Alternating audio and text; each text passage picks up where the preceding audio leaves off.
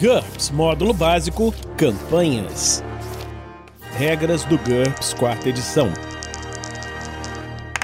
Episódio 176, capítulo 17: Equipamentos eletrônicos e novas invenções. Uma produção RPG Next. E aí, galera? Quem fala dessa vez é o Anderson e nós vamos ver um pouco sobre engenhocas na leitura de hoje. Equipamentos eletrônicos. Existem muitos aparelhos eletrônicos na maioria dos cenários de NT6 ou mais. Dentre os mais importantes, para os aventureiros pelo menos, estão os intercomunicadores, os sensores e os computadores. Intercomunicadores. Os intercomunicadores mais comuns são os rádios. Eles transmitem sinais ao modular a intensidade, a frequência ou a fase de radiação eletromagnética de ondas longas. Isso os limita à velocidade da luz, 300 mil km por segundo. Como resultado, eles são efetivamente instantâneos em comunicação planetárias, mas têm um nítido retardo ao longo de distâncias interplanetárias. Observe também que frequências comuns de rádio não são capazes de adentrar mais que alguns poucos metros na água. Dependendo do NT e dos equipamentos, os intercomunicadores podem enviar códigos, voz, texto, vídeo ou dados. Muitos intercomunicadores de NT8 ou mais incorporam também comunicação com satélites ou sistemas de computador. Veja equipamentos de comunicação e informação, como foi visto na página 288, para verificar o alcance, custo e peso de alguns intercomunicadores. Os intercomunicadores usam as mesmas regras apresentadas na vantagem telecomunicação, que foi visto na página 93. Exceto que os testes com a perícia operação de aparelhos eletrônicos, comunicação, substituem os testes de que, para ampliar o alcance do aparelho, o operador pode fazer um teste de operação de aparelhos eletrônicos, comunicação, com uma penalidade de menos 1 para cada 10% de acréscimo, máximo de 100%. As regras da vantagem apresentam diversas alternativas ao rádio, incluindo comunicação por laser e infravermelha. As opções mais exóticas estão disponíveis apenas em alguns cenários. Sensores. Sensores proporcionam ao operador uma ou mais vantagens sensoriais, infravisão, visão telescópica e etc., enquanto são usados. As estatísticas de diversos sensores aparecem no capítulo 8. Veja equipamentos de ladrões, defensores da lei e espiões, que foi visto na página 289. Sensores e equipamentos ópticos, também na página 289, e acessórios para armas de combate, também na página 289. Os sensores são divididos em quatro grandes categorias: Miras são sensores acoplados a uma arma, câmera e etc. Geralmente servem para ajudar com a pontaria. Para usar uma mira, o dispositivo ao qual ele está acoplado deve estar preparado, ocupando uma ou duas mãos. Se o sensor estiver acoplado a uma arma, o operador só se beneficia dele se fizer um ataque depois da manobra apontar. Para observar por uma mira sem disparar, é preciso executar manobras apontar, da mesma forma que acontece com sensores manuais. Sensores manuais são binóculos, telescópios de mão, detectores de metais, pistolas de radar e dispositivos semelhantes que precisam estar empunhados e geralmente são mais potentes e têm maiores alcances que as unidades mãos livres. No entanto, eles exigem uma ou duas mãos para serem operados. Para usar o sensor, o operador deve executar diversas manobras a apontar consecutivas, o que impede de se mover muito rápido ou atacar. Sensores mãos livres. São sensores usados como óculos, óculos de proteção, visores de capacete, etc. Eles exigem uma manobra preparar para serem ligados ou desligados e funcionam constantemente ao serem ativados. Sensores visuais substituem a visão normal quando ativados, mas geralmente restringem a visão periférica. Para contornar esse problema, execute uma manobra preparar para desligar ou remover o sensor. Sensores veiculares ou montados. São sensores de longo alcance montados sobre um veículo ou tripé. A maioria exibe informações em um monitor ou outra tela semelhante. O usuário deve ficar sentado, ajoelhado ou em pé ao lado do sensor para operá-lo. Alguns sensores desse tipo são manuais, exemplo, conjuntos de sonar ou radares analógicos de NT6 ou 7. E o usuário deve operar os controles com as mãos. Outros são do tipo mãos livres, exemplo, sensores digitais que exibem os dados em um visor. E o usuário pode executar outras ações enquanto os utiliza. Operando sensores. Se um sensor conferir ao usuário um sentido inteiramente novo, exemplo um radar para um humano, ele deve fazer um teste de operação de aparelhos eletrônicos sensores. Se ele simplesmente amplia ou melhora um sentido que o usuário já possui, ele só precisa fazer um teste com muito sentido. Entretanto, um sensor extraordinariamente complexo pode exigir um teste de operação de aparelhos eletrônicos ou de alguma outra perícia. Por exemplo, um humano faria um teste de visão para usar um telescópio comum, mas um gigantesco telescópio astronômico poderia exigir um teste de astronomia. Sensores visuais passivos. Esses sistemas funcionam como visão normal, mas estendem os limites da visão humana. Eles existem em todas as quatro categorias descritas acima: instrumentos ópticos, telescópios, binóculos, lunetas, eletroóticas, etc. Concedem visão telescópica, que foi visto na página 98. Tem uma tabelinha aqui que ele mostra falando um aumento de acordo com o nível. Por exemplo, nível 1 ele aumenta de 2 a 3 vezes. Nível 2 ele aumenta de 4 a 7 vezes, nível 3 ele aumenta de 8 a 15 vezes e nível 4 ele aumenta de 16 a 31 vezes. Níveis posteriores seguem a mesma progressão. Intensificadores de imagem NT7. Mais comumente chamados de dispositivos de visão noturna, eles amplificam eletronicamente a luz ambiente para gerar uma imagem monocromática, geralmente verde. Eles não funcionam em escuridão total, nevoeiro, etc. Eles conferem visão noturna, que foi visto na página 97. O nível varia de 7 no início do NT7 a 9 em NT8 ou mais. Sistemas melhores incluem ampliação eletroótica, conferindo visão telescópica de 1 a 4 em sistemas portáteis ou veiculares. Sistemas térmicos de imagem, NT8. Esses sensores detectam o espectro infravermelho emitido pelos objetos em diferentes temperaturas e usam esta informação para estabelecer uma imagem televisiva de cor falsa do ambiente ao redor. Eles funcionam até na escuridão total, sob fumaça e etc. O usuário enxerga como se possuísse infravisão, que foi visto na página 65, geralmente com visão telescópica de 1 a 3. A maior parte desses sensores pesa o dobro ou triplo e custa de 4 a 6 vezes o valor de intensificadores de imagem sensores hiperespectrais de imagem, NT9. Estes sensores processam luz infravermelha, visível e ultravioleta, criando uma única imagem. Isso os torna extremamente eficazes para captar objetos camuflados. Eles conferem visão hiperespectral, visto na página 97, e visão telescópica. Estes dispositivos são raros e caros em NT8, mas se tornam sensores veiculares padrão em NT9 ou mais, substituindo sensores térmicos de imagem. Sensores ativos. Sensores ativos detectam objetos ao lançar energia contra eles e analisar o sinal devolvido. Os radares de NT6, radares de imagem NT7 e ladares, abreviação de radar a laser, em NT8, emitem radiação eletromagnética, enquanto sonares NT6 usam som. Sensores ativos nunca sofrem penalidade devido à escuridão. Eles também são capazes de perceber objetos fora do seu alcance nominal máximo sem penalidade em função da distância. Cada dobro da distância além do máximo resulta uma penalidade de menos 2 ao NH.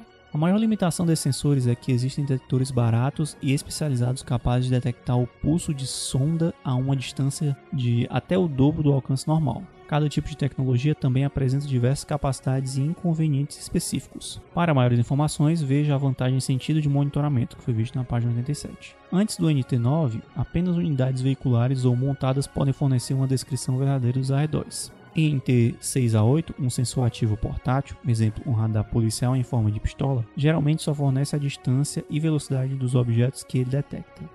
Computadores. O primeiro computador digital programável surge em NT7 e rapidamente se torna cada vez menor, mais barato e mais rápido em NTs mais elevados. Em alguns cenários, os computadores podem até alcançar um poder de programação suficiente para atingir a ciência.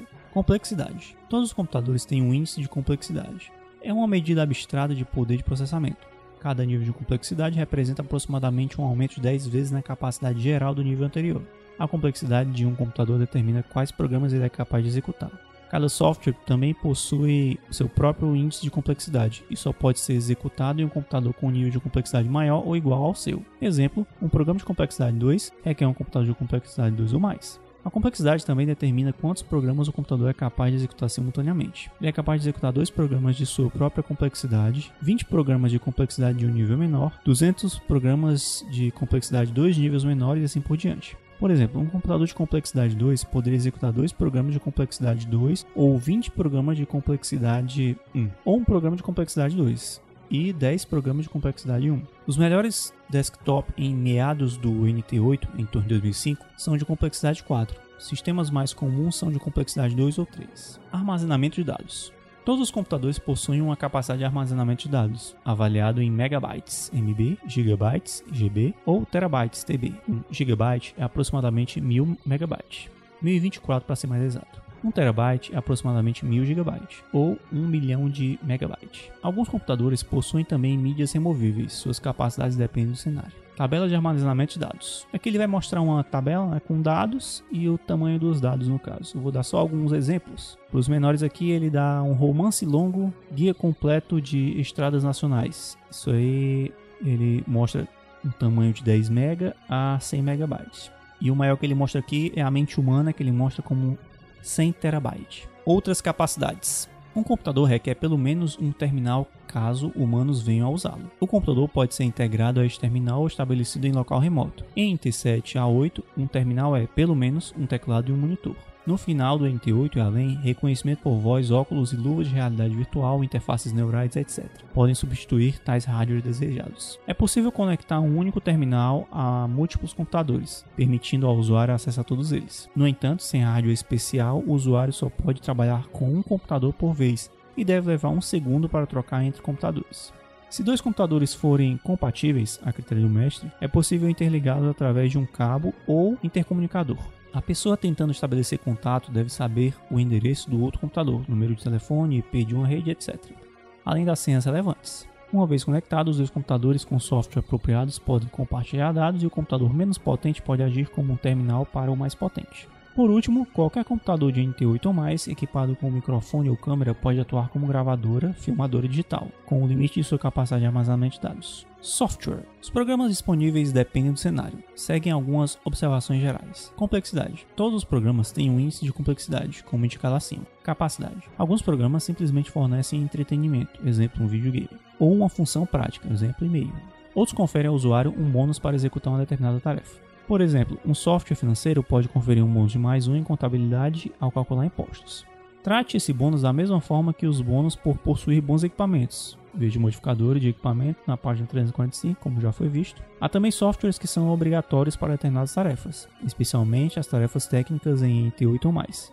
Sem eles, a perícia do usuário funciona ao NT inferior.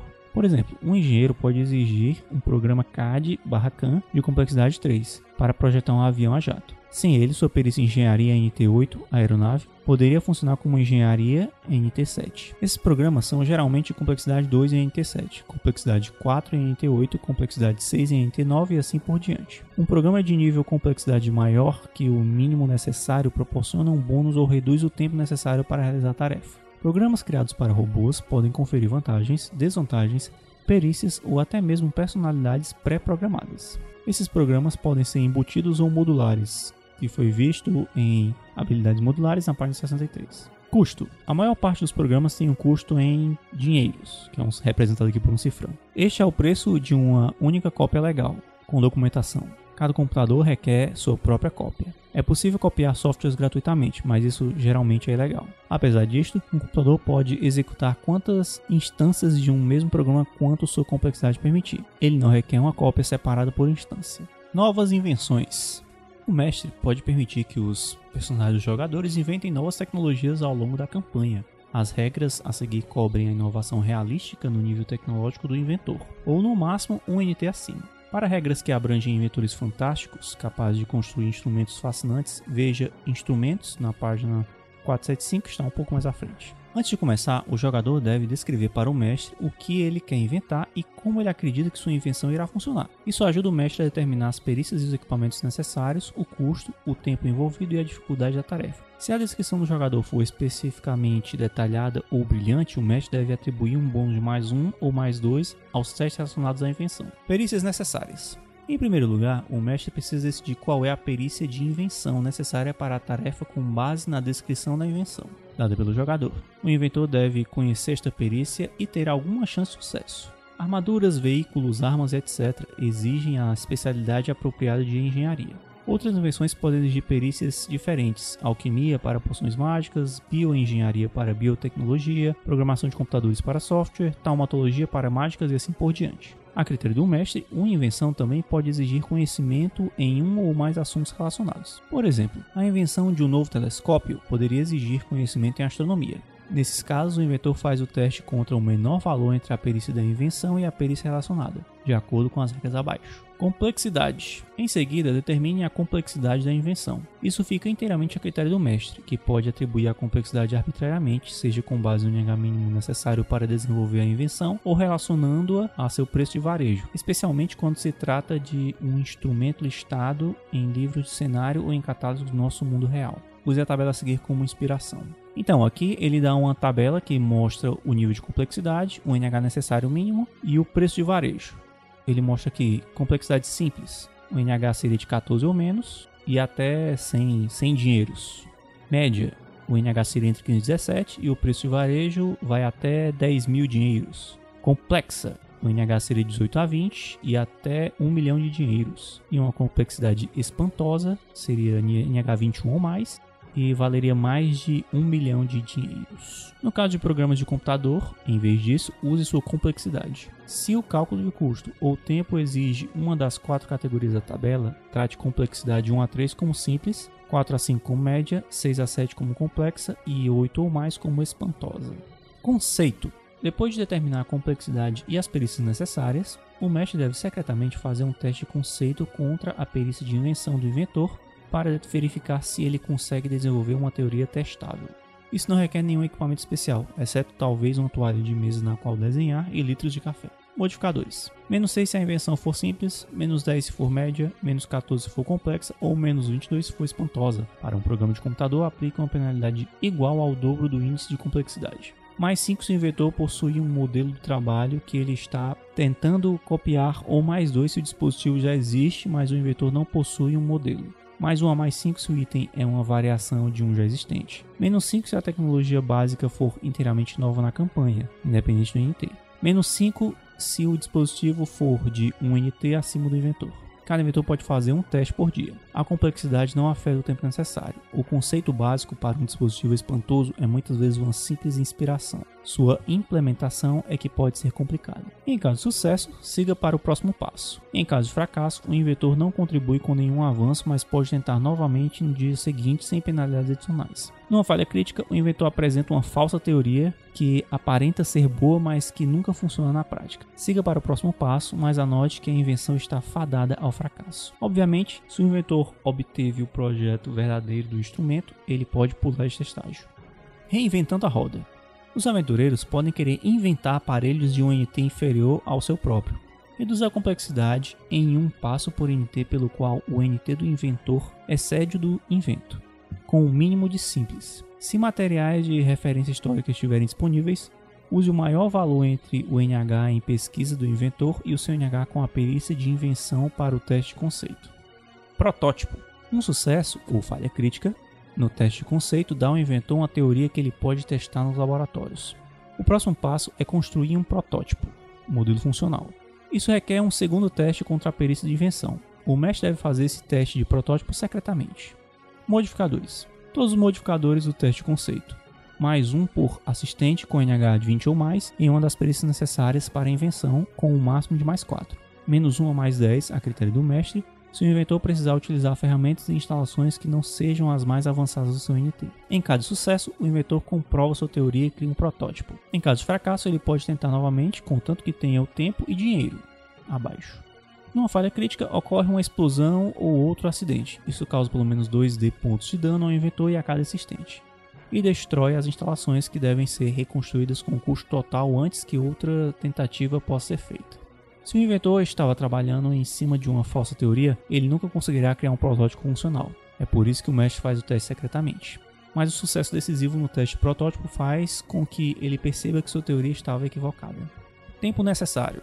Cada teste protótipo requer 1D-2 dias se a invenção for simples, 2D dias se for média, 1D meses se for complexa ou 3D meses se for espantosa. Itens fisicamente enormes, exemplos espaçonaves e veículos militares, podem demorar mais tempo, a critério do mestre. Divida o tempo necessário pelo número de pessoas qualificadas trabalhando no projeto. O tempo mínimo é sempre um dia. Custo: As instalações necessárias para construir um protótipo custam 50 mil dinheiros se a invenção for simples, 100 mil se for média, 250 mil se for complexa e 500 mil se for espantosa. Triplique esses custos se a invenção for de um NT acima do NT do inventor. Divida o custo por 10 se o inventor tiver acesso a instalações adequadas deixadas de lado de um projeto semelhante de complexidade igual ou inferior. Cada inventor que participar de um teste protótipo deve pagar adiantado o custo das instalações antes de fazer suas primeiras tentativas. Além disso, cada tentativa de produzir um protótipo possui um custo igual ao preço de varejo do item sendo construído, conforme informado no suplemento apropriado ou por uma fonte de nosso mundo real, ou conforme definido pelo mestre. Triplique este custo se a invenção for de um NT acima do NT do inventor. Testes e defeitos. A maioria dos protótipos não é perfeito ou apresenta defeitos. Um sucesso decisivo no teste de protótipo indica a ausência de defeitos. Um sucesso com margem maior ou igual a 3 resulta em um D dividido por 2 defeitos menores. E qualquer outro sucesso resulta em um D dividido por 2 defeitos maiores e um D defeitos menores. Defeitos menores perturbam, mas não são muito significativos. Defeitos maiores são catastróficos ao funcionamento do dispositivo e às vezes ao usuário também. Para encontrar um defeito, é preciso testar a invenção. Isso deve ser feito uma vez por semana com testes contra a perícia de operação. Exemplo, condução no caso de um carro, operação de aparelhos eletrônicos para um rádio, com a penalidade de menos 3. Cada sucesso identifica um defeito. Um sucesso decisivo encontra todos os defeitos. Um fracasso ativa um defeito maior se houver, ou então não encontra nada. Uma falha crítica acaba criando um problema similar a um defeito maior sem de fato encontrar nenhum defeito real. Outra opção é que a pessoa que está testando a invenção fique equivocadamente convencida de que não existem outros defeitos. Os defeitos que permanecem depois dos testes surgem em qualquer teste de operação com uma margem de fracasso de 5 ou mais. Um defeito maior sempre surge no caso de uma falha crítica. Produção. A construção de uma cópia da invenção custa 20% do preço de varejo se o inventor só precisa comprar as peças, ou custa o preço total de varejo se o inventor precisa pagar pelas peças e pelo trabalho. O tempo necessário para produzir cada cópia é metade do tempo necessário para um protótipo. Por exemplo, cada cópia de um item complexo leva um D dividido por dois meses. Uma linha de produção é mais eficiente. A criação de uma linha de produção custa 20 vezes o preço de varejo do item. A linha de produção produz uma cópia do item em um sétimo do tempo que levou para produzir um protótipo ou em preço de varejo dividido por 100 horas, o que for menor. Cada cópia custa 20% do preço de varejo se depender só das peças, ou 50% se depender de peças e mão de obra. Financiamento. Como explicado em nível tecnológicos e recursos iniciais, foi visto na página 27, quanto maior o nível tecnológico, maiores os recursos iniciais. Entretanto, os valores de dinheiro necessários para invenções e instrumentos não crescem na mesma proporção do NT, ele é fixo. Assim, quanto menor o NT, maior o custo relativo da inovação. Isso pode retratar bem a realidade, mas tira bastante a diversão de ser um inventor de baixa tecnologia. O mestre pode permitir as regras opcionais e também realísticas abaixo para remediar este efeito patronos. Historicamente, muitos inventores tinham patronos ricos para pagar suas despesas. Se tiver um patrono com ampliação mais 100% equipamento, o inventor pode tentar um único teste contra a frequência de participação de seu patrono no iniciar de uma nova invenção. Em caso de sucesso, o patrono paga a conta. A maior parte dos patronos exige acesso à invenção. Se o inventor se recusar a isso, provavelmente perderá o patrono. Inventores profissionais. O inventor pode pagar o custo gradualmente se decidir construir ele mesmo as ferramentas as instalações, etc. Ele deve pagar pelo menos 10% da entrada. Divida o restante por sua renda mensal e acrescente esta quantidade de meses ao tempo necessário para determinar a invenção. Ele não ganha dinheiro nenhum durante esse período, mas ainda deve pagar o seu custo de vida mensal. Renda própria, que foi visto na página 26, pode ajudar nesse caso. Pode representar os direitos de exploração de uma patente de criação anterior do inventor. Investidores. Se a invenção promete ser lucrativa, outros podem estar dispostos a cobrir os custos o inventor deve fazer um teste de finanças com os mesmos modificadores do teste de conceito, o que representa a percepção de risco. Em caso de sucesso, a invenção é custeada. Perceba que neste caso, os inventores têm ações sobre a invenção e quaisquer vencimentos futuros. Então é isso. E se você está gostando dessa série, considere apadrinhar o projeto através do padrim.com.br rpgnext ou pelo picpay.me rpgnext. Então a gente se encontra na próxima semana aqui no RPG Next. Regras do GURPS, quarta edição. Músicas por Kevin MacLeod e Scott Buckley. Uma produção RPG Next.